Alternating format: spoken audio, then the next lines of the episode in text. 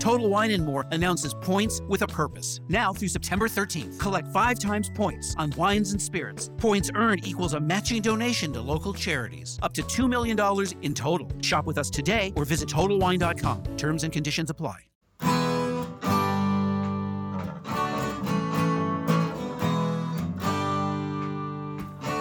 Bem-vindo a mais um podcast do Senhor Tanquinho. Eu sou o Guilherme. E eu sou o Rony. E aqui a nossa missão é deixar você no controle do seu corpo. Fala Tanquinho e Tanquinha, esse podcast está sendo oferecido a você pela loja Tudo Low Carb. O que é a loja Tudo Low Carb? É basicamente um e-commerce onde todos os produtos que estão à venda são próprios para a sua dieta baixa em carboidratos. Então é muito legal, porque eles têm ótimos preços, todos os produtos são baixos em carboidratos e é lá que a gente encontra os nossos próprios ingredientes. Inclusive, eles quiseram dar um presente muito bacana para você é o seguinte: você vai na loja online, você vai encontrar todos os produtos que você quiser, entre oleaginosas do tipo castanha do Pará, amêndoas, nozes, queijos, chips de parmesão, adoçantes como elitritol e xilitol, lanchinhos práticos, macarrão com jaque, cacau em pó e todo tipo de alimento ou ingrediente que você quiser utilizar para incrementar a sua dieta low carb, você vai encontrar lá. Então é fantástico e eu tenho uma dica quente para você agora. Quando você estiver indo pagar, você coloca o cupom SR Tanquinho no checkout e vai ganhar 10% off na sua primeira compra. Então são 10% de desconto sem fazer nada. É incrível e eu recomendo que você compre lá porque os preços são bons, os produtos são ótimos e eles também apoiam essa nossa iniciativa do podcast. Tendo dito tudo isso, hora do show.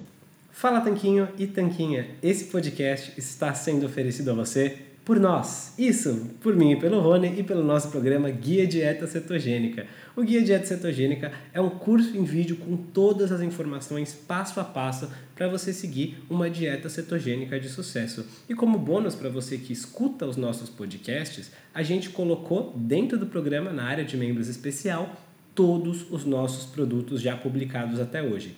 Então, são dezenas de livros de receitas, são centenas de receitas tem também o nosso livro de texto e teoria, né, das 120 dúvidas sobre alimentação saudável respondidas, que foi elogiado inclusive pelo Dr. Souto, pelo Rodrigo Bomeni, pelo Danilo Balu e por vários e vários convidados que já passaram pelo nosso podcast.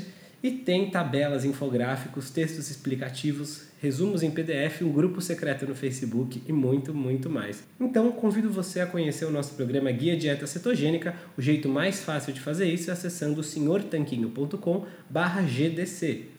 Letra G de guia, D de dieta e C de cetogênica. senhortanquinho.com GDC, você vai ter acesso ao programa completo e a gente vai amar te receber lá dentro da área de membros. Olá, Vamos Tanquinho. Olá, Tanquinha. Sejam bem-vindos e bem-vindas a mais um episódio do nosso podcast. E hoje trazemos como convidado o Dr. Flávio Barros. Tudo bom, Flávio?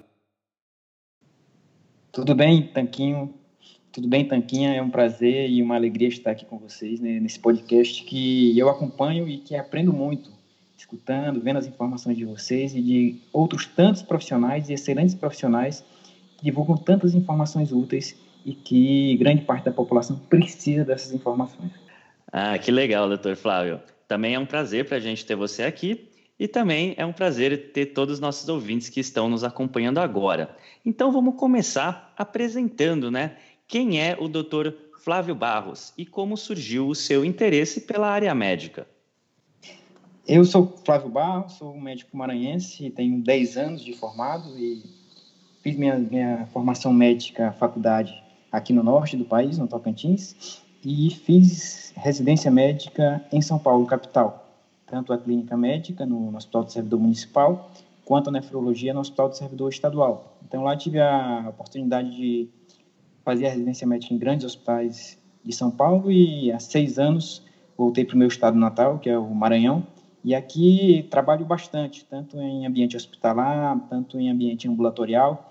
E quando eu comecei lá voltando atrás a, faculdade, eu acredito que quando a gente tem 18 anos, a gente é muito jovem para escolher uma formação com uma segurança. E a gente realmente, eu não tinha noção do que a, do que a medicina era naquela época, mas a gente tem uma, aquele sonho de ser médico, a, os nossos pais, né? Mas eu confesso a vocês que eu não era aquele sonhador de fazer medicina desde a minha adolescência. tive uma influência dos meus pais, queriam que eu fizesse medicina, mas graças a Deus tive o dom de me achar na, na profissão de, de, médico e posteriormente escolhi as especialidades corretas, que foram a clínica médica e a nefrologia. Nunca tive nenhuma intenção de ser cirurgião, nunca tive esse perfil de centro cirúrgico e sempre tive esse perfil de, de conversa com o paciente na investigação clínica, de uma conversa de, de modo mais calmo, para que a gente tivesse resultados a longo prazo em um atendimento clínico, realmente, olhando o paciente frente a frente, para que a gente pudesse ter resultados consistentes a longo prazo. Então, a minha, minha história na medicina, basicamente... É... Ah, excelente. E você mencionou olhar o paciente frente a frente, mencionou a clínica médica e a nefrologia. E como que surgiu daí a ponte para se interessar um pouco mais por alimentação? É, não sei se vocês sabem é, qual é a ideia que vocês têm com relação a que estágio de problema de saúde pública a gente tem com relação à doença renal. Vocês têm algum, alguma ideia com relação a quão grave é esse problema? Não, não tenho. Pode explicar para a gente, por favor. Então, a, a nefrologia hoje, a gente se... Claro, a gente tem diversas doenças, né? Mas a, o principal problema que a gente tem hoje na nossa saúde pública com relação à nefrologia é com relação à, à doença renal crônica, né? São aqueles pacientes que lá no, no final, as fases avançadas da doença renal, vão precisar de uma diálise ou de uma transplante, de um transplante renal. Esse é o grande problema. Então, a nossa população hoje, segundo as últimas estimativas do IBGE, a gente tem mais de 210 milhões de habitantes hoje, e as estimativas apontam que cerca de 10% da nossa população tem algum grau de lesão renal, algum grau de doença renal crônica. E isso é gravíssimo em termos de saúde pública. Por quê? Primeiramente, a gente classifica o paciente como tendo doença renal crônica quando as funções dos rins são estimadas, é, quando essas funções são estimadas abaixo de 60%, para que o público leigo, leigo entenda.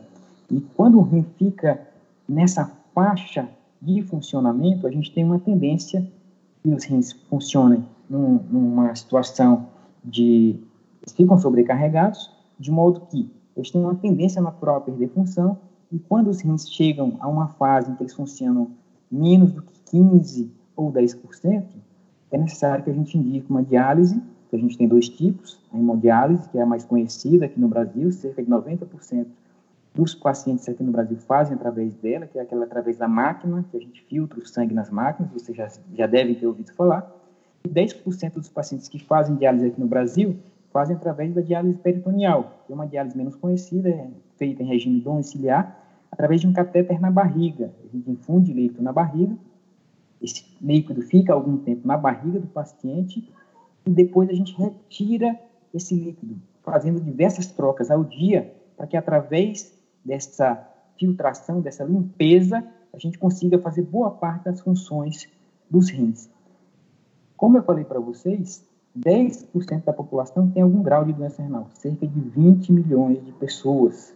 E o grande problema disso que as estimativas apontam que apenas cerca de 30% dessas pessoas têm conhecimento dessa situação, tem conhecimento desse diagnóstico. Para que vocês tenham ideia, a doença renal crônica consome cerca de 10% do orçamento de saúde pública do nosso país.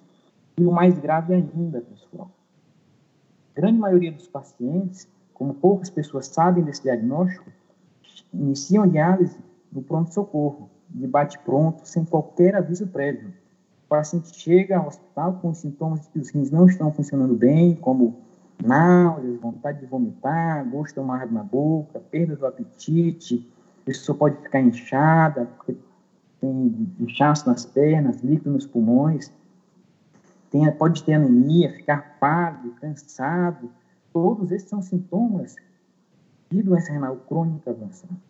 Então, boa parte dos pacientes procuram pronto-socorro com esses sintomas que eles nem imaginam ser por conta dos rins, e aí tem a notícia de que os rins não funcionam mais, que é preciso uma hemodiálise, que é preciso um transplante renal. E nessa situação, a vida vira de cabeça para baixo, literalmente, porque o paciente não teve tempo de se preparar, a família não teve tempo de se preparar, por isso eu considero, a gente considera a doença renal crônica uma doença silenciosa, um grave problema de saúde pública em nosso país, no mundo.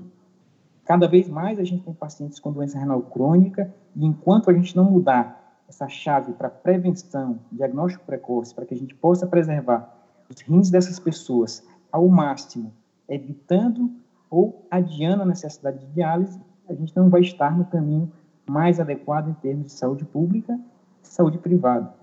Então, eu costumo dizer que a doença renal crônica não é um problema meu, não é um problema de vocês, mas é um problema de todos nós. É um problema da saúde pública, é um problema da saúde privada e é um problema das famílias também.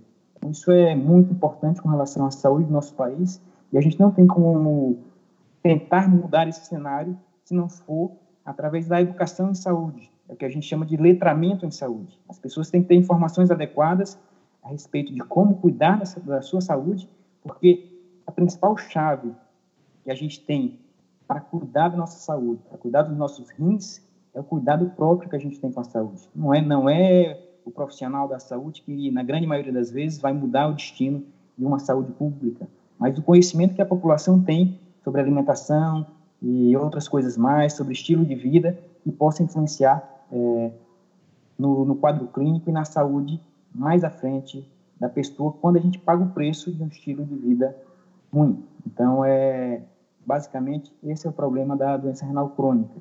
E quando a gente fala em causas de doença renal, cerca de 70% dos pacientes que precisam de diálise, 65 a 70%, são diabéticos e ou hipertensos. E a gente sabe que a obesidade caminha junto com essas duas situações, que a gente chama de síndrome metabólica, por exemplo. No Brasil hoje, cerca de 60% das pessoas, segundo o último Vigitel, que é um questionário telefônico do Ministério da Saúde, feito nas capitais, estão acima do peso, pessoal. Isso é muita coisa. Isso é um número realmente absurdo.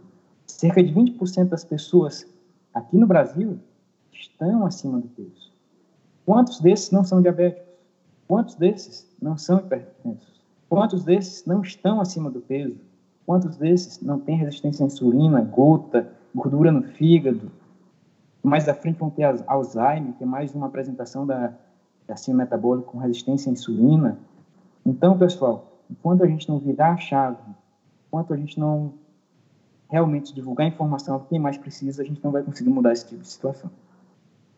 Perfeito, Flávio. Caramba, são números e informações realmente alarmantes que a maioria das pessoas não conhece, nem dos números e nem dos problemas que as doenças renais podem trazer e nem que é uma doença silenciosa, como você bem falou. Assim, indo para o começo disso tudo, né? Como que surgiu o seu interesse por uma alimentação low carb? Eu acho que esse tipo de alimentação não é tratado na, na maioria das faculdades de medicina, né?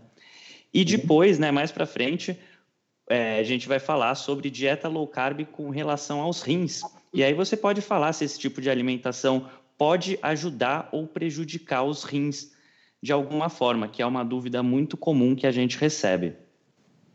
Ok, é, a minha história na, na low carb, cetogênica, jejum, esse estilo de vida que a gente prega hoje para boa parte dos pacientes, começou há pouco mais de um ano e a gente ouvia ao longo do, dos anos que eu tratava meus pacientes e muitos evoluíam para doença renal crônica a despeito de todas as orientações. Era difícil que o paciente perdesse peso, era difícil controlar a pressão alta, era difícil controlar um diabetes. Para que vocês tenham ideia, cerca de 70% dos diabéticos no nosso país estão fora de controle. Sabiam disso? Isso é um dado alarmante. Apesar do aumento gasto com medicações pelo Ministério da Saúde, apesar do aumento do acesso a essas medicações, a gente só consegue controlar pifiamente 30% desses pacientes com diabetes, especialmente aqueles diabéticos tipo 2, que é o diabetes que vem oriundo de um estilo de vida ruim, especialmente de uma alimentação inadequada, rico em carboidratos refinados. A gente sabe muito bem quanto o número de pacientes diabéticos aumentou nas últimas décadas, especialmente da década de 80 para cá. De 80 para cá, o número de, diabéticos aumentou em quatro vezes. Isso é muito, pessoal. Isso não, não, não é, é, é incrível que a gente vem vendo, assistindo nas últimas décadas, na, nas últimas décadas, com relação à saúde da nossa população. A nossa população tem ficado cada vez mais doente, está chegando aos 40, 50, 60 anos, com diversas doenças crônicas. São as doenças da modernidade. Gota, hipertensão, diabetes, é, gordura no fígado, que é a famosa esteatose hepática, e outras mais. Então, eu, é, no consultório, eu sempre via isso, essa dificuldade, e tudo. Eu tive uma luz quando eu vi o Instagram do meu colega nefrologista, do José Neto, lá de Minas Gerais, diretor científico lá da Sociedade Mineira de Nefrologia. Entrei em contato com ele. Eu digo, Neto, me mostra o caminho. Eu estou achando muito bacana o trabalho que você vem fazendo nas redes sociais. E ele, muito atencioso, como sempre, me atendeu e me indicou diversos livros. E isso, de lá para cá, virou uma, uma, paixão que eu tenho, tanto na minha vida pessoal quanto na, vida, na minha vida profissional. Tenho muito mais prazer de trabalhar hoje e tentar mudar o estilo de vida dos pacientes, tentando quebrar paradigmas que a gente tem diversos nas últimas décadas, como o medo da gordura saturada, como às vezes o medo do sal também. Então, a gente tem diversas situações que a gente tem que quebrar alguns paradigmas e isso dá trabalho. Isso dá trabalho para que a gente possa envolver o paciente, para que a gente possa envolver as pessoas. E nesse tipo de situação, o trabalho das redes sociais é muito importante, porque a gente não pode deixar de estar presente nas redes sociais, um, um, uma mídia tão importante para que, as, que as pessoas possam se informar. Então, acabei me tornando membro da Associação Brasileira Low Carb, e a gente está nesse movimento junto com diversos outros colegas, é um caminho sem volta, para que a gente possa orientar a população da melhor maneira possível.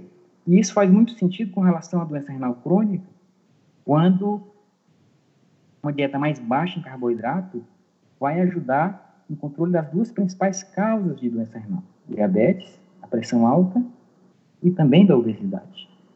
Agindo na raiz do problema, que é a resistência à insulina. Com isso, a gente consegue reverter boa parte da doença diabéticos tipo 2. Se for um diabético tipo 2 que usa insulina, por exemplo, a gente já tem estudos aí mostrando que cerca de 90%, de, 90 deles não vão precisar de insulina. Cerca de metade deles vão conseguir reverter a doença, vão deixar de precisar de usar remédios, vão ter mais saúde, vão economizar aquele dinheiro do remédio.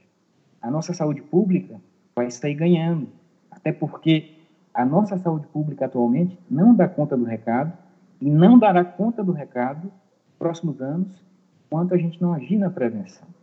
Muitos pacientes hoje morrem nas UPAs, morrem nos hospitais, esperando um leito de diálise. Muitos pacientes ficam meses internados nos hospitais, esperando um leito em uma clínica de diálise para que eles possam ter alta e retornar ao seu convívio familiar. Dois, três, quatro meses. Versus jornais mostram isso com uma certa frequência. Então, o tratamento dialítico no nosso país tem passado por uma grande dificuldade. Com relação ao transplante, é um bom método de, tratamento, não é cura. Muita gente pensa que é cura, mas também tem seus riscos. Claro que o transplante renal é aquele tratamento, aquele método de substituição da função renal que entrega a melhor qualidade de vida. Isso não tem dúvida nenhuma mas também a gente tem uma certa dificuldade com relação a transplantes aqui no Brasil. A gente tem dificuldades com relação à captação de doadores. Então, não tem dúvida que o melhor caminho é o da prevenção e é o da reversão, na tentativa de reversão de diabetes, ou no mínimo conseguir utilizar o mínimo de, de medicamentos e facilitar o controle da pressão arterial.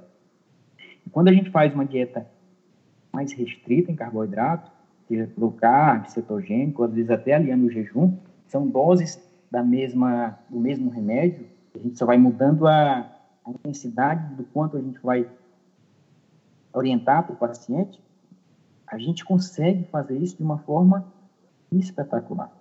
A gente consegue reverter a gordura do fígado do paciente, a gente consegue melhorar o perfil lipídico, subindo HDL, reduzindo triglicérides, diminuindo a inflamação, a gente consegue reduzir a pressão arterial do paciente, até porque uma insulina elevada, ela age também lá no rim. Muitas pessoas só lembram do papel da insulina com relação ao metabolismo da glicose. Ah, você come um carboidrato, Isso aumenta o açúcar no sangue, que é a glicemia. Isso é acompanhado de um pico de produção de insulina pelo pâncreas, que vai ajudar a controlar a glicemia do sangue. Até porque a glicemia do sangue elevada, ela é tóxica. Ela é tóxica para todo o nosso organismo. Tóxica para, tóxica para os olhos, tóxica para os nervos, tóxica para os vasos, para grandes vasos, pequenos vasos, para os rins. Com isso, a gente tem a lesão do diabetes no rim, que é o que a gente chama de nefropatia diabética. Por outro lado, a insulina agindo lá a nível renal vai estimular a absorção de sódio, de sal, de água, fazendo com que aquela pessoa retenha mais líquido, fazendo com que aquela pessoa tenha uma pressão arterial mais alta. Então, quando a gente faz uma dieta low carb, ou seja, cetogênica em um paciente hipertenso, ele tende a reduzir bastante a pressão arterial. A gente consegue reduzir o número de medicamentos e muitos dos pacientes a gente tem que acompanhar muito perto essa evolução para que a gente possa suspender os medicamentos com segurança, para que o paciente não tenha uma, um episódio de pressão baixa, um episódio de hipotensão. Com relação ao diabetes, quando a gente faz essas dietas mais baixas em carboidrato, a gente estimula menos a produção de insulina. A gente sabe que dos três macronutrientes, carboidratos, proteínas e gorduras, aquele que mais estimula a produção de insulina é o carboidrato, especialmente o carboidrato refinado. E a indústria ela é muito esperta nesse sentido, de modo que ela faz produtos alimentícios, substâncias alimentícias, numa mistura explosiva de sal, de açúcar e de gorduras ruins, que fazem com que nosso mecanismo de fome e de saciedade seja completamente desregulado, de modo que as pessoas tenham mais fome, de modo que as pessoas criem vício pela comida, de modo que as pessoas comam a cada três horas. E é uma balela nutricional que a gente vem vivendo isso nos últimos 70 anos. Não há um, a mínima necessidade de uma pessoa comer a cada três horas. Não existe essa história de que o café é a refeição mais importante do dia. Para que vocês tenham uma ideia, é, na década de 70 a gente tinha uma média de três refeições ao dia. Vocês podem procurar uma foto aí de uma família, da família de vocês, dos avós, dificilmente você vai encontrar um, um obeso naquela época. E, ah, Flávio, não é por falta de atividade física? Não, não é. O problema da obesidade hoje não é por falta de atividade física.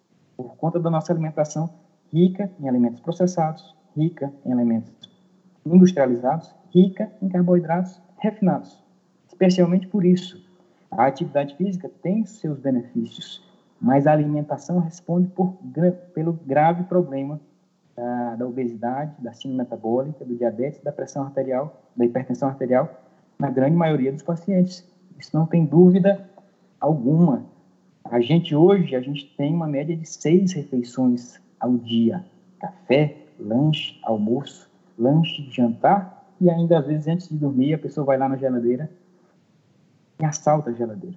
Com isso, a gente quebra um, um ciclo de um estado alimentado e de um estado não alimentado. De um estado em que o nosso corpo tem alguns picos de insulina para um estado em que a insulina fica persistentemente elevada. Como a insulina é um hormônio anabólico, faz com que a gente estoque glicogênio lá no fígado e a gente estoque esse excesso de energia em gorduras. Nosso corpo não é bobo. Como a glicose, como a glicemia elevada é tóxica quando fica muito alta, nosso corpo transforma esses excessos de energia em gordura para que a gente não se torne diabético e não sofra essas consequências. Só que quando a gente estoca isso na forma de gordura, a gente vai gerar mais inflamação. Os adipócitos secretam citocinas inflamatórias. Com mais inflamação, a gente tem mais resistência à insulina. Com mais resistência à insulina, o pâncreas vai produzindo mais insulina ainda. Então, um exame muito interessante nesse tipo de situação é quando a gente pega a insulina em jejum para avaliar em que pé está esse pâncreas, porque chega um momento em que o fígado fica tão lelé da cuca que começa a produzir glicose de forma excessiva.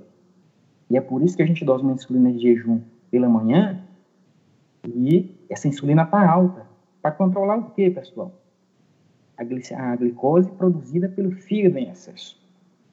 Então, nesse tipo de situação, para que a gente possa agir na raiz do problema, a gente tem que reduzir os níveis de insulina, que é o hormônio chefe, é o hormônio rei desse processo da obesidade, sem dúvida alguma, e da síndrome metabólica. Então, quando a gente age na raiz desse processo, a gente mata três coelhos com uma cajadada só. A gente ajuda no diabetes, a gente ajuda na pressão alta e a gente ajuda também na obesidade. Porque quando a gente reduz esse nível de insulina, a gente abre a porteira, a gente libera o acesso ao estoque de energia na forma de gordura. E o paciente passa a ser um queimador de gordura. Isso é, é muito interessante e é muito bacana que as pessoas saibam disso para que escolham os melhores alimentos nesse sentido. Nem tudo se resume a calorias. E aí, ah, Flávio, não é a dieta da proteína, não vai fazer mal para os meus rins?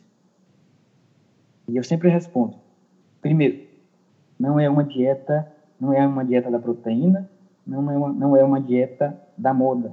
A gente tem diversas evidências científicas corroboram o quanto a low carb, o quanto a cetogênica e o quanto o jejum são seguros nesse tipo de situação e o quanto essas abordagens nos trazem benefícios sensacionais, resultados incríveis, sem dúvida alguma. Nesse tipo de situação, a gente já tem diversos estudos, é, estudos clínicos com duplo cego, que é o mais elevado nível de evidência científica, no qual não houve nenhuma comprovação de que uma dieta low carb, cetogênica, faça mal aos rins. Primeiro, porque Basicamente, o teor de proteína na dieta não se altera, fica em torno de 17 a 21%, mais ou menos, das, das calorias ingeridas, no geral. E mesmo que fosse hiperproteica, eu nunca vi nenhuma, nenhum paciente entrar em diálise por comer bife, bife, ovos. Nunca vi nenhum paciente precisar de diálise por conta disso. Já houveram estudos também é, em pacientes com perda de função renal perda moderada. Os rins funcionavam 30% a 60% de função, que é o mais famoso, o MDRD. Nesse tipo de situação, houveram dois grupos. Um grupo com 0,6 grama quilo de proteína dia, que é uma, bem restritivo, e outro com 1,3 grama por quilo por dia. De modo que não houve prejuízo naqueles pacientes que tiveram um aporte proteico maior. ok? É, a gente pode pensar da seguinte forma, basicamente. Os rins, eles, quando estão num processo de doença renal crônica avançado, quando funcionam pelo menos é, menos do que 30% ou 20%, a gente tem que ter um cuidado especial com relação à ingestão proteica. Mas não porque a proteína é a culpada, mas sim porque o rim já está lesado e a gente e já não consegue lidar com aquele, com aquele metabolismo proteico naquele tipo de situação. Mas a gente tem que ter em mente também que a proteína é muito importante para que o paciente seja nutrido de forma satisfatória. A gente não pode esquecer disso.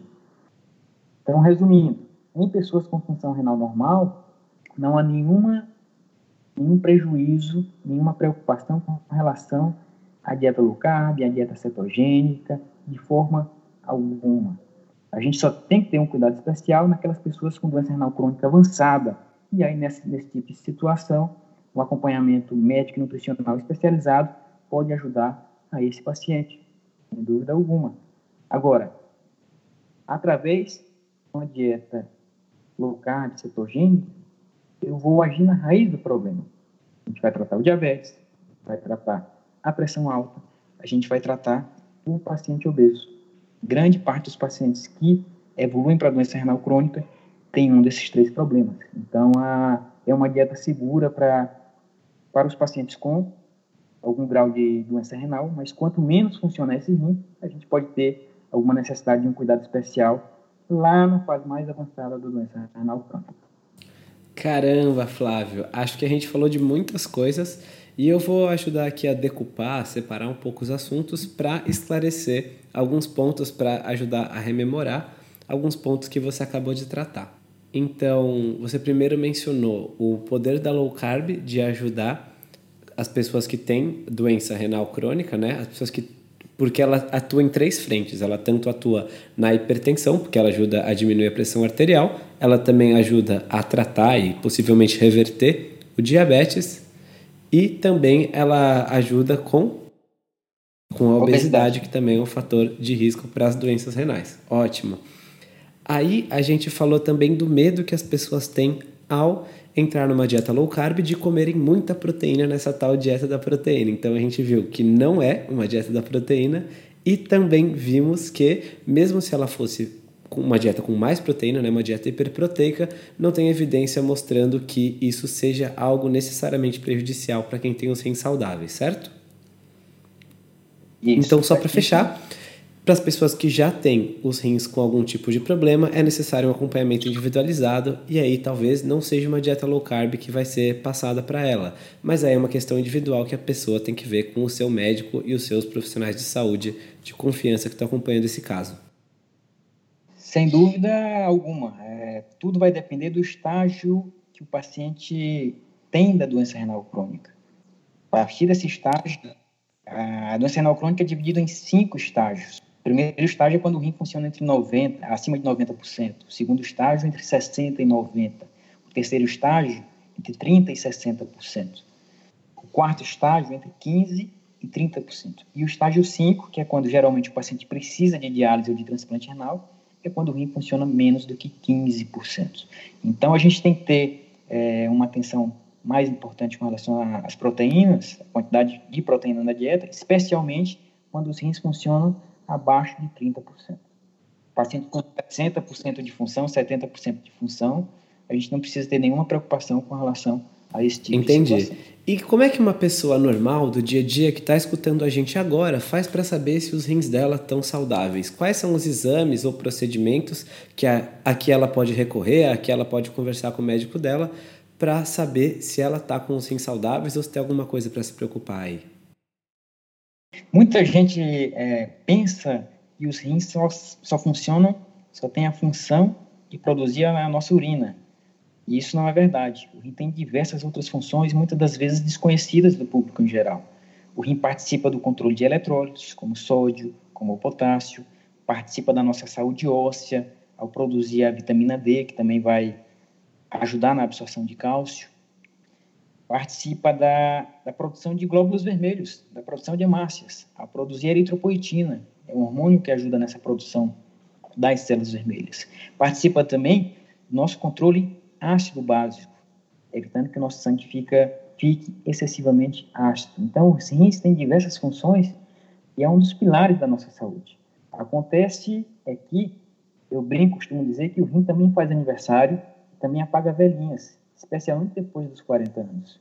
Depois, depois dos 40 anos, o rim começa a ter uma perda leve de função, cerca de 1% por ano, mais ou menos, de modo que o rim de uma pessoa de 80, 90 anos não é um rim 100%, não é um rim que está com suas funções na sua totalidade. Mas também não precisa, até porque a pessoa não tem sintomas de relacionados à doença renal até que os rins é, percam cerca de 70, 60 ou 80% das suas funções. Então, é, ele dá conta do recado muito bem, obrigado. O que acontece é quando a gente prejudica os nossos rins com essas doenças modernas, com o uso crônico de medicações que prejudicam os rins, como alguns antibióticos, anti-inflamatórios é um grave problema que a gente tem no nosso país, como a automedicação. Muita gente usa seu diclofenaco, sua nimesulida, seu ibuprofeno para dor nas costas diariamente, como se fosse água. E esses medicamentos podem prejudicar a função renal também. Pacientes oncológicos podem ter problemas renais, diversas outras situações, como doenças hereditárias, doenças autoimunes, cálculos renais, que é um tema importante que eu acho que vale a pena a gente comentar também na, nosso, na nossa próxima pergunta. E, Flávio, como é que eu sei se meu rim está bem ou não? Primeiro, existem grupos de risco para pessoas com doença renal crônica. Quais são esses grupos de risco, Flávio? Os diabéticos, a gente já comentou, os hipertensos, os obesos, aquelas pessoas com algum grau, com, com algum familiar com doença renal crônica na família, porque pode haver hereditariedade em alguns casos, e os idosos. Esses são os cinco grupos principais de risco para a doença renal crônica. E aí ele vai ao médico, ou ao clínico, ou ao médico neurologista, qualquer médico pode solicitar. E o exame mais básico para que a gente avalie a função renal, a gente chama de creatinina. Claro, o que é a creatinina? É um produto do nosso metabolismo muscular, que é eliminado pela urina. De modo que, quando essa eliminação não está adequada pelo rim, a gente dosa isso no sangue e o valor está mais alto do que aquele valor de referência. Através disso, eu suponho que os rins não estão funcionando bem. Então, através do, de um simples exame de sangue, um exame barato, custa muito barato, menos de 10 reais, 15 reais em alguns locais, é acessível também na, na rede pública, você consegue ter uma ideia de aqui a quanto anda a sua função renal. Se for necessário, a gente pede exames mais avançados, um exame de, de urina simples, outras vezes a gente vai, de, de, acordo com a complexidade de cada caso, em exames mais complexos, como um exame de urina de 24 horas, que é um exame mais preciso para avaliar a função renal, se for necessário, a gente pede um exame de imagem, como ultrassom ou tomografia. E, em alguns casos mais específicos, são necessários, inclusive, a realização de uma biópsia renal. A gente faz com uma agulha, tira um pedacinho lá do rim, sob anestesia. A gente coloca no microscópio e olha o que está acontecendo naquele rim a fundo, microscopicamente, para que a gente chegue a um diagnóstico mais preciso. Então, a gente, é como montar um quebra-cabeça é a história clínica do paciente, quais as doenças que ele tem. A gente vai pedir os exames necessários e com isso a gente faz o nosso diagnóstico final. Flávio, qual é o grande lance disso? Você calcula a função renal de determinado paciente e existe o que a gente chama de tratamento conservador da doença renal crônica, que, é, que são aqueles pacientes com 60% de função, com 50% de função ou com 40% de função. Esses pacientes devem acompanhar com o médico nefrologista para que o médico nefrologista oriente estilo de vida, é, utilize medicações se necessário, para que a gente possa preservar a função desse rim ao máximo. Aqui no Brasil hoje, são 130 mil pessoas em diálise. 30 mil estão na fila de transplante renal. É muita gente, pessoal. Claro, mas você não disse que tem 20 milhões de pessoas com algum grau de doença renal? Tem. Aqueles que chegam na diálise não podem ser considerados vitoriosos, porque esse paciente com doença renal crônica é um paciente inflamado, é um paciente de alto risco cardiovascular. Então, a grande maioria dos pacientes com doença renal crônica, infelizmente, não consegue chegar até a diálise porque falece antes, especialmente por problemas cardiovasculares. Então, a mensagem, o exame mais importante, mais básico para avaliar a função renal, chama-se creatinina sérica, um exame de sangue simples que a gente pode fazer em diversos locais do nosso país, inclusive na rede básica de saúde. Perfeito, Flávia, perfeito. E esse exame vai diagnosticar problemas no rim.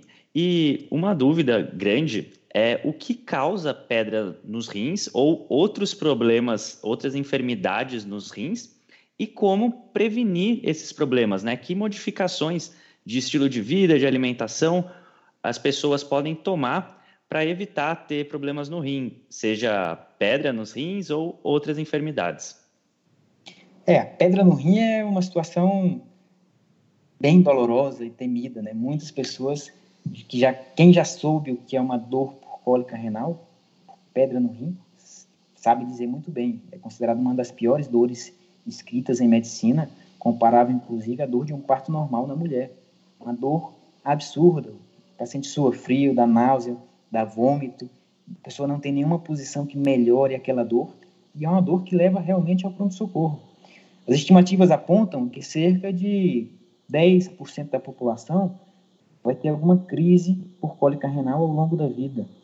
É um dos motivos que mais leva as pessoas a perderem dias de trabalho todos os anos. E metade dessas pessoas tem uma recorrência desse quadro, uma segunda crise, nos próximos 5 a 10 anos depois do episódio inicial. Então, isso realmente é, é muito importante. A gente tem diversas causas para que os cálculos sejam formados. Boa parte delas por defeitos metabólicos do nosso próprio organismo. A grande maioria dos cálculos são formados, por exemplo, por oxalato de cálcio. mas a gente tem cálculos também de ácido úrico e de outras situações é, mais. Mas o que a gente deve comentar, deve alertar a nossa população, e a gente tem visto nos últimos anos, um aumento da incidência, um aumento da prevalência de pessoas com crises por cálculos renais. E isso é muito importante porque está especialmente ligada a pacientes com síndrome metabólica. Geralmente, o paciente que tem cálculo renal, o, o que aparece no nosso consultório, boa parte deles é aquela pessoa que está acima do peso, é aquela pessoa que tem gordura no fígado, é aquela pessoa que é hipertensa e que tem síndrome metabólica. Então, a gente tem feito esse link aí nos últimos anos, cada vez mais estudos têm apontado, têm apontado para esse caminho, e quando uma pessoa tem cálculos de repetição, ou quando no primeiro, na primeira crise já tem diversos cálculos, esse paciente deve ser encaminhado para o nefrologista para que ele possa investigar, investigar o metabolismo daquele indivíduo, para saber se ele tem algum fator predisponente que leve à formação de cálculos. A gente dosa urina de 24 horas, faz diversos exames de sangue, para que a gente possa detectar. Em cerca de 70%, 80% dos casos, a gente detecta alguma anormalidade metabólica. Com base nisso, a gente toma a melhor conduta. Qual, Flávio? Pode orientar alguma mudança dietética, se for necessária. Tem alguns pacientes, casos raros, por exemplo, para que vocês tenham ideia, e há um defeito na paratireoide, pacientes com hiperparatiroidismo, ou seja, a paratireoide é uma glândula que fica próxima à tireoide, pessoal, e controla o metabolismo do cálcio, trabalha nessa, no osso, retirando ou não o cálcio. Quando essa glândula funciona demais, tira muito cálcio do osso, o cálcio no sangue se eleva e a gente perde muito cálcio no xixi. E com isso, há uma saturação desses cristais e há a formação de cálculos renais. Então, por exemplo, em alguns casos a gente tem que operar para a tireoide para que a gente possa resolver o problema dos cálculos, dos cálculos renais. Outros pacientes têm algumas doenças genéticas, doenças hereditárias, mais específicas da nefrologia. E também a gente tenta tratar ao máximo para evitar o risco de recidiva. Pacientes pós-cirurgia bariátrica, por exemplo, têm uma incidência maior com relação a cálculos renais. E a gente também tem uma ligação com relação ao estilo de vida do consumo de carboidratos refinados e o aumento da incidência de cálculos, como eu falei para vocês, relacionando os cálculos renais a pacientes com síndrome metabólica.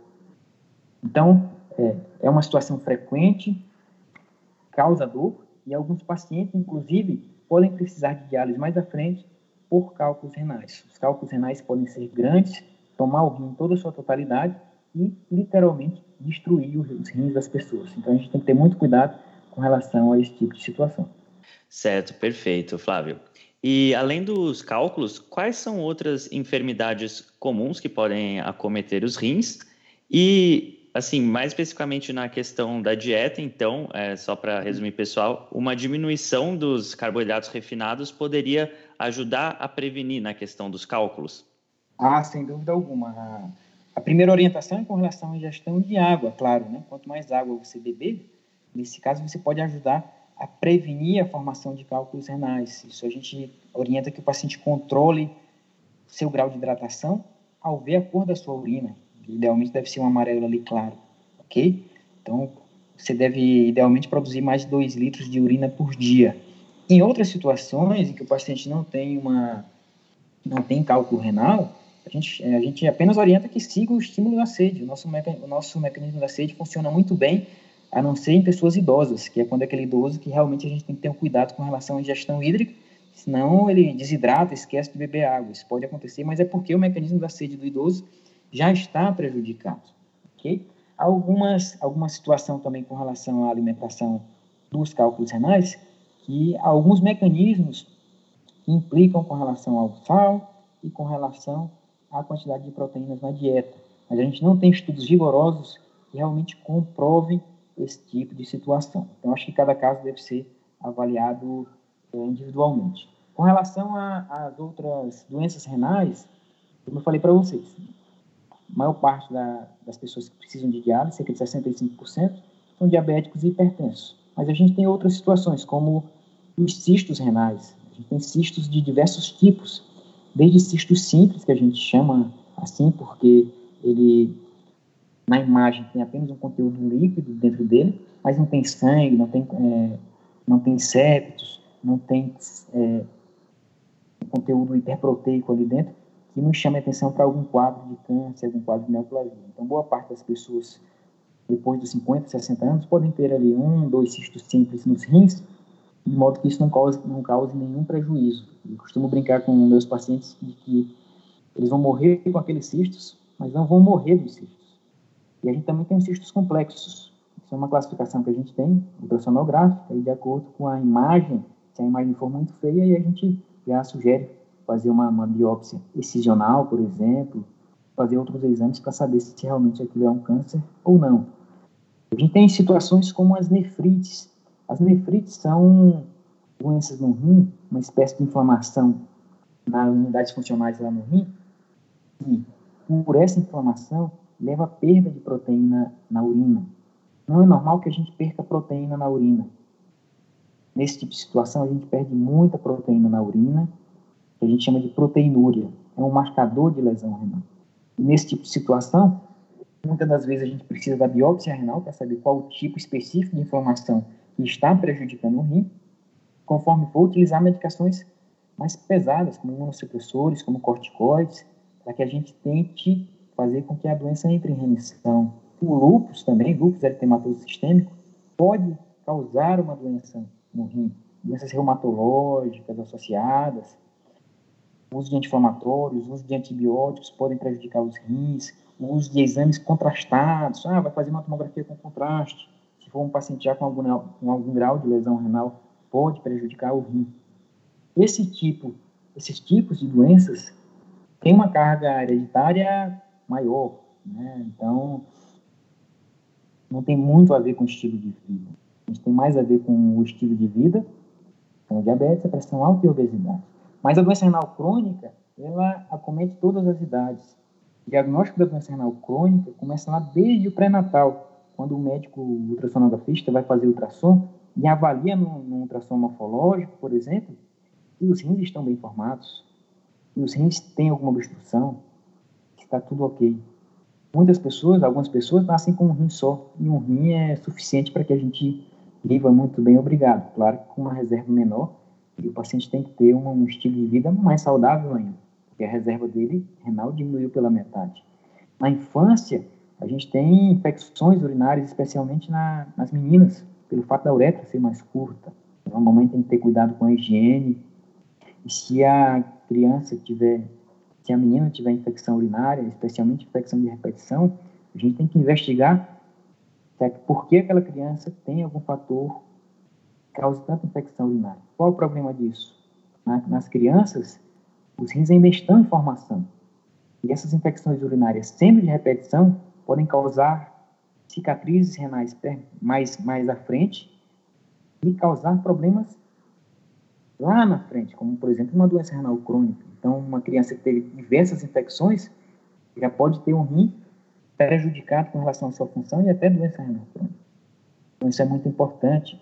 Existem algumas situações na, na, vida da mulher, por exemplo, em que ela também tem um maior risco de doença renal crônica, por exemplo, na gravidez.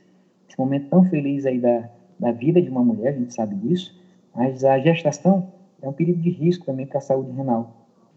Diabetes gestacional, quadros hipertensivos, algumas doenças autoimunes, cálculos renais também, são mais comuns nesse processo gestacional. E aí, depois dos 30, 40 anos, a gente tem esse problema da perda de função por conta da idade, por conta do estilo de vida que as pessoas têm. Então, a doença renal crônica, ela ataca todas as pessoas, de diversas faixas etárias, corrigindo, desde a barriga do bebê até a faixa etária mais idosa da nossa população. Ah, excelente. E bom saber né, que tem alguns bons hábitos que podem evitar isso de acontecer, alguns cuidados especiais nesse caso da gestação, no caso das crianças, e também bons hábitos de estilo de vida para as outras pessoas também não sofrerem aquelas influências negativas que a gente mencionou antes, inclusive a alimentação é um desses bons hábitos. E Flávio, entrando um pouco até no terreno pessoal, que bons hábitos você tem na sua vida e que acha que são úteis, que são úteis para você ou para outras pessoas que estão nos ouvindo? A gente falou da alimentação, claro, mas queria saber um pouquinho mais o que, que você adota no seu dia a dia. É, eu nunca fui obeso, nunca fui um obeso realmente, mas é, antes de descobrir a low carb, eu estava um pouco acima do peso, eu perdi 13 quilos, ganhei massa magra, melhorei meu perfil lipídico, diminuí meu perfil inflamatório, então minha saúde melhorou muito depois da, da low carb. Eu como médico consigo, tenho uma, uma vida atribulada, consigo treinar em média duas vezes por semana, mas é um treino muito forte, é um treino baseado em treino de força, e aí acaba que eu tenho resultados bons nisso. Nesse meio campo, é, além da atividade física e da, da alimentação, eu, é, eu valorizo muito minha família, minha esposa, que também é nefrologista. Conheci minha esposa em um plantão de hemodiálise, inclusive, então devo até a, a, minha especialidade à minha família e à minha filhinha, que eu amo de paixão. Então, eu acho que a gente deve cultivar o minimalismo, de viver uma vida mais simples, curtir momentos em família com as pessoas que nos são importantes, que são mais importantes. Esses momentos realmente são, são nobres e é isso que a gente deve preservar, em especial na nossa vida. O sono tem uma importância muito grande, tento ter boas noites de sono, graças a Deus passei dessa fase de, de dar plantões noturnos em hospital, em hospitais, fico alguns sobreavisos, mas não fico realmente dormindo no hospital. Então, é, manejo do estresse, muita leitura, gosto de ler bastante, tanto livros de, de estilo de vida, livros com algum cunho religioso, desde os livros da medicina. Então, acho que a gente deve a vida tem vários pilares: alimentação, atividade física, família, manejo do estresse. Esses são pilares que a gente, que eu prezo realmente bastante pela minha família. Até adicionando aqui alguma coisa, como a, a, a low carb também tem mudado a vida da, de alguns familiares meus. É, meu irmão tava, tem 42 anos e eu sempre tinha, sempre orientava ele para que tivesse uma vida mais saudável porque ele estava acima do peso, porque ele tinha síndrome metabólica. E aí, alguns meses atrás, ele já estava no estágio de pré-diabetes, com insulina bem alta, uma glicemia já acima de 100. Eu tive que realmente ser muito sincero com ele. Disse, olha, a hora de mudar é agora. Já está passando da hora. Vamos lá. E ele realmente olhou nos meus olhos. Eu senti que aquele momento realmente era da mudança. Isso foi há cerca de três meses. Hipertenso, usando remédios há cerca de cinco anos, e com a low carb, com o jejum acoplado a esse estilo de vida, atividade física, ele já perdeu 10 quilos, já suspendeu o remédio da pressão arterial, que não é mais necessário, já está guardado na gaveta. E esse processo de resistência à insulina e pré-diabetes está sendo domado como ele deve ser, tratando mal pela raiz. Então, ah, eu fico muito feliz de, de poder contribuir dessa forma, tanto na minha vida pessoal, porque esse conhecimento, além de eu utilizar na minha vida pessoal, eu transfiro isso para os meus pacientes, para meus familiares, e eu realmente acho isso muito bacana. Não, com certeza, Flávio, com certeza é bacana ver que você aplica na sua vida e também fala para os seus familiares, né, para mostrar que não é uma coisa só da boca para fora, você realmente tem né, o chamado skin in the game, você fala e faz também. E Flávio, para finalizar, eu tenho certeza que todo mundo que ouviu essa entrevista deve estar tá querendo acompanhar você para pegar mais dicas para o dia a dia.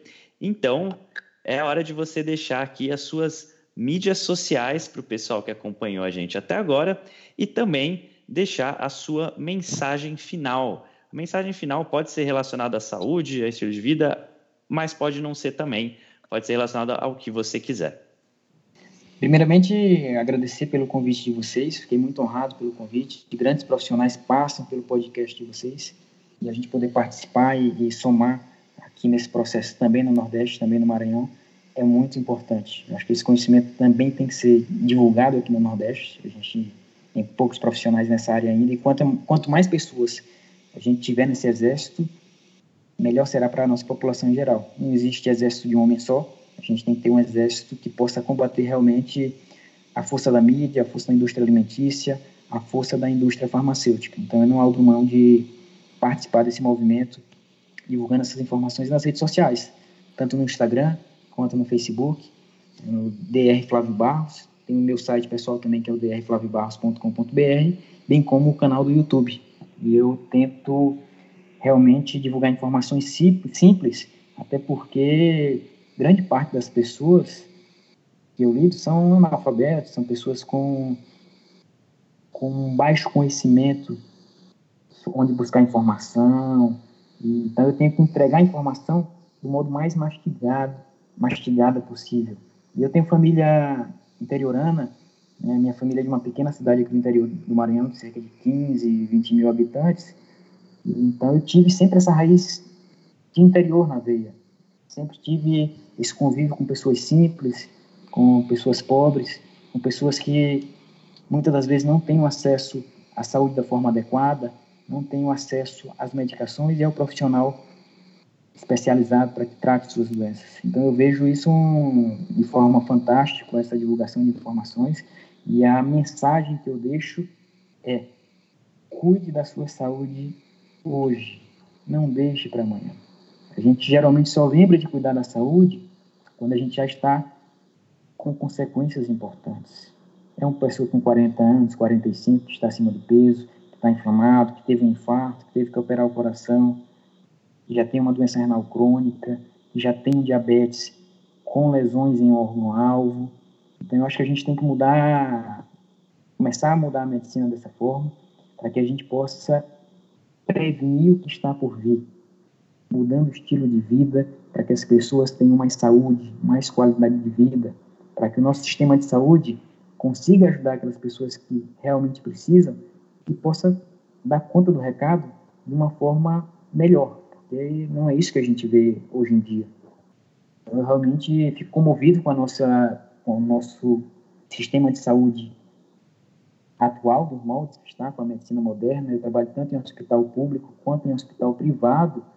E eu realmente fico triste e comovido de ver tantas pessoas internadas por problemas preveníveis, como diabetes, como doenças do coração, como derrames, e por aí vai. Então, realmente a mensagem que eu deixo é: viva, não apenas sobreviva, curta sua família, honre sua família, não deixe de lembrar da sua saúde, pessoal. Muitas pessoas dizem: eu morreria pelo meu filho, mas não cuidam da sua saúde, não cuidam e não se lembram de quantos anos de vida podem perder por um cuidados inadequados com sua, sua maior riqueza, que é a saúde. Que beleza de mensagem, Flávio.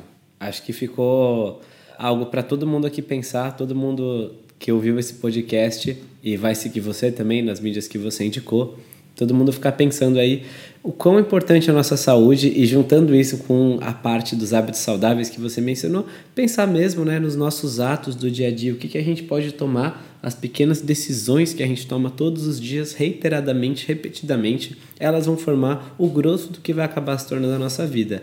Então, a gente chamou você aqui para falar um pouquinho sobre rim e tudo mais, mas teve uma lição muito mais profunda. A gente gostou bastante disso. Queria agradecer você pelo seu tempo e pelos conhecimentos que compartilhou aqui com a gente, com a nossa audiência. Muito obrigado. Eu que agradeço mais uma vez, foi uma honra estar com vocês e fico à disposição para outras oportunidades que houverem. Forte abraço. É, novamente, queria agradecer a você e agradecer a todo mundo que escutou a gente até aqui. Muito obrigado por sua audiência. E se você gosta do nosso podcast, então divulgue ele envie ele para as pessoas que você acha que também podem se beneficiar desses conteúdos e se inscreva. A gente está em todos os canais que você pode imaginar de podcast. No SoundCloud, no Spotify, no iTunes. É só procurar que você vai nos achar por lá. Aí é só se inscrever para não perder nenhum episódio. Inclusive, na semana que vem, se você tiver interesse, a gente vai falar sobre exercícios em jejum com o Dr. Marcelo Denaro. A gente se vê na próxima semana. Um forte abraço do, do senhor, senhor Tanquinho. Fala Tanquinho e Tanquinha, esse podcast está sendo oferecido a você por nós. Isso, por mim pelo Rony e pelo nosso programa Guia Dieta Cetogênica. O Guia Dieta Cetogênica é um curso em vídeo com todas as informações passo a passo para você seguir uma dieta cetogênica de sucesso. E como bônus para você que escuta os nossos podcasts, a gente colocou dentro do programa, na área de membros especial, todos os nossos produtos já publicados até hoje. Então, são dezenas de livros de receitas, são centenas de receitas. Tem também o nosso livro de texto e teoria, né, das 120 dúvidas sobre alimentação saudável respondidas, que foi elogiado inclusive pelo Dr. Souto, pelo Rodrigo Bomeni, pelo Danilo Balu e por vários e vários convidados que já passaram pelo nosso podcast. E tem tabelas, infográficos, textos explicativos, resumos em PDF, um grupo secreto no Facebook e muito, muito mais. Então, convido você a conhecer o nosso programa Guia Dieta Cetogênica. O jeito mais fácil de fazer isso é acessando senhortanquinho.com/gdc letra G de guia, D de dieta e C de cetogênica. senhortanquinho.com GDC, você vai ter acesso ao programa completo e a gente vai amar te receber lá dentro da área de membros. Fala Tanquinho e Tanquinha, esse podcast está sendo oferecido a você pela loja Tudo Low Carb. O que é a loja Tudo Low Carb? É basicamente um e-commerce onde todos os produtos que estão à venda são próprios para a sua dieta baixa em carboidratos. Então é muito legal, porque eles têm ótimos preços, todos os produtos são baixos em carboidratos e é lá que a gente encontra os nossos próprios ingredientes. Inclusive, eles quiseram dar um presente muito bacana para você é o seguinte: você vai na loja online, você vai encontrar todos os produtos que você quiser, entre oleaginosas do tipo castanha do Pará, amêndoas, nozes, queijos, chips de parmesão, adoçantes como elitritol e xilitol, lanchinhos práticos, macarrão com jaque, cacau em pó e todo tipo de alimento ou ingrediente que você quiser utilizar para incrementar a sua dieta low carb, você vai encontrar lá. Então é fantástico e eu tenho uma dica quente para você agora. Quando você estiver indo pagar, você coloca o cupom SR Tanquinho no checkout e vai ganhar 10% off na sua primeira compra. Então são 10% de desconto sem fazer nada. É incrível e eu recomendo que você compre lá porque os preços são bons, os produtos são ótimos e eles também apoiam essa nossa iniciativa do podcast. Tendo dito tudo isso, hora do show. Você acabou de ouvir mais um episódio do podcast do Senhor Tanquinho. Não deixe de se inscrever para não perder nenhum episódio com os maiores especialistas para a sua saúde. New to Medicare? Start now. Go to myhealthpolicy.com to learn about some of the top rated Medicare Advantage plans in your area, including plans for $0 a month in plan premiums, low out of pocket costs, and expansive provider networks. If you're thinking about a Medicare Advantage plan, myhealthpolicy.com is a great place to go to find a plan that meets your needs. Learn more about your options, even talk with a licensed insurance agent. myhealthpolicy.com. New to Medicare? Start now. Go to myhealthpolicy.com to learn about some of the top rated Medicare Advantage plans in your area, including plans for $0 a month in plan premiums, low out of pocket costs, and expansive provider networks. If you're thinking about a Medicare Advantage plan, myhealthpolicy.com is a great place to go to find a plan that meets your needs. Learn more about your options, even talk with a licensed insurance agent. myhealthpolicy.com.